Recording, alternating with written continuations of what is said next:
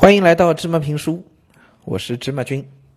咱们在讲佐贺的超级阿嬷，到这最后一章了啊！再见佐贺，眼看着是要分别了啊。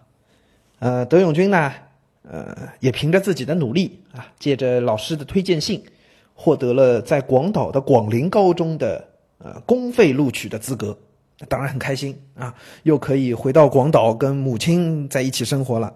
然后呢，也能够读上一个自己理想当中的高中啊，还是一个棒球名校，所以呢，他就跟阿莫讲了这事儿。没想到啊，哎，阿莫从那天开始啊，这样子就感觉怪怪的。阿莫总在德永君的身边嘟嘟囔囔的啊。按照书里说的，有天晚饭的时候，阿莫就说：“佐贺商业好像也不错呢。”佐贺商业啊，是佐贺本土的一所高中，他们的棒球队也很强。哎，要是德永君没有被推荐上广陵高中的话，他也会考虑以推荐入学的方式到嗯佐贺商业这个学校去读书的。阿嬷还继续嘟嘟囔囔啊，你如果读佐贺商业，我又可以去看你练球啦。到佐贺商业学会计，就以后就不愁找不到工作了。佐贺商业很好啊。大家发现没有啊？不管阿嬷。怎么个嘟囔法？哎，他就是不会直接把自己的想法说出来。咱们上回留了个问题，问大家为什么阿嬷会怪怪的。读到这儿，大家应该明白了吧？为什么阿嬷会怪怪的？跟德永君一起，已经朝夕相处的生活了八年，当然有感情啊，当然舍不得啊，对吗？不要说八年了，同学们，你小学毕业。和你的小学同学朝夕相处，晚上还不待在一起，你每天就七八个小时生活在一起的，才五年，有感情吗？等到小学毕业的那一天，你跟他们要分开了，你难过吗？我再退一步讲，你跟你幼儿园的小朋友要分开的时候，可能以后都不太容易见到了，你当时心里难过吗？那还只是一个同学，只是每天见见就见上那么几个小时的一个同学啊。阿嬷和德永君，那本身是有亲情的，有亲情关系的，对吧？每天朝夕相处了那么长时间，整整又是八年，当然舍不得啦。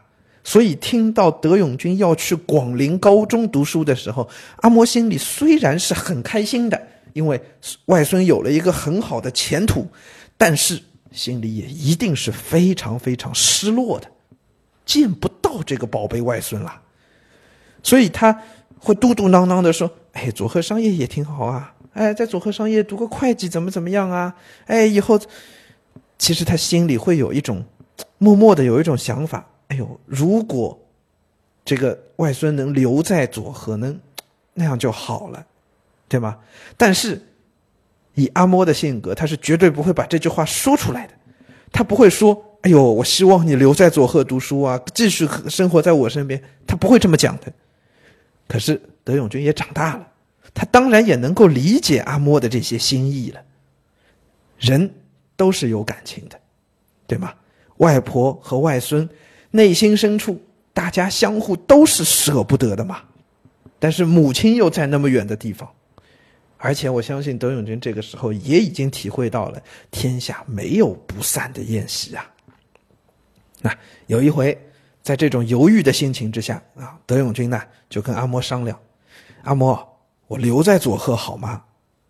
哎，大家肯定觉得阿莫在这种时候一听这个话，哎呦，顺坡下驴嘛，对吧？有你都提了，你自己都说了这个，那我就赶紧应该接上去啊！哎呦，我也希望你留下来啊！哎呀，佐贺商业多好多好啊，怎么样？说不定也就把德永君留下来了嘛，对吧？干脆顺手推舟，也就这样过去了。可是。阿莫却回答：“哎呀，你说什么傻话？哎，你看啊，这么简简单单的一句话，芝麻君又要感慨了。这才是爱，你知道吗？这才是爱。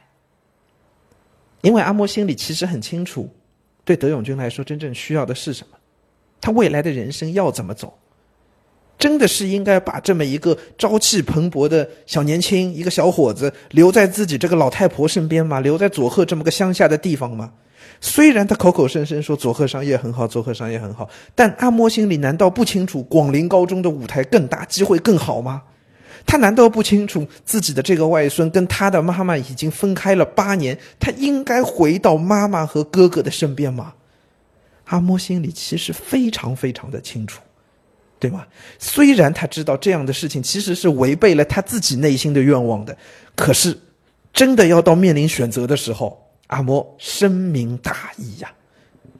真的，这个外婆和外孙两个人讨论起这些问题来的时候，阿嬷的态度是：哎呀。说什么傻话！你应该要去更好的学校，你应该要离开佐贺这这这这土了吧唧的地方，你应该要离开我这老太婆，去有你自己的生活，对吗？打造你自己的未来。阿莫其实脑子就非常的清楚。哎，所以读到这些的时候啊，芝麻君真的是挺感慨的，因为我相信，呃，也许有些爸爸妈妈跟跟同学们一起在听芝麻评书。孩子们总有一天是要长大的，是要离开你的。不知道各位爸爸妈妈，你能不能做到也像阿嬷这样深明大义呢？也不知道各位同学们，你能不能在那样的时候体会到你爸爸妈妈心里对你的那种舍不得呢？哎，当然，最后德永君的选择也很清楚，他必定还是会离开佐贺，还是要去更大的舞台的。哎。这是他的梦想，也是他的未来，但这里面的痛苦，这里面的难过，或者说这里面的悲喜交加，可能就得由阿莫来承担了。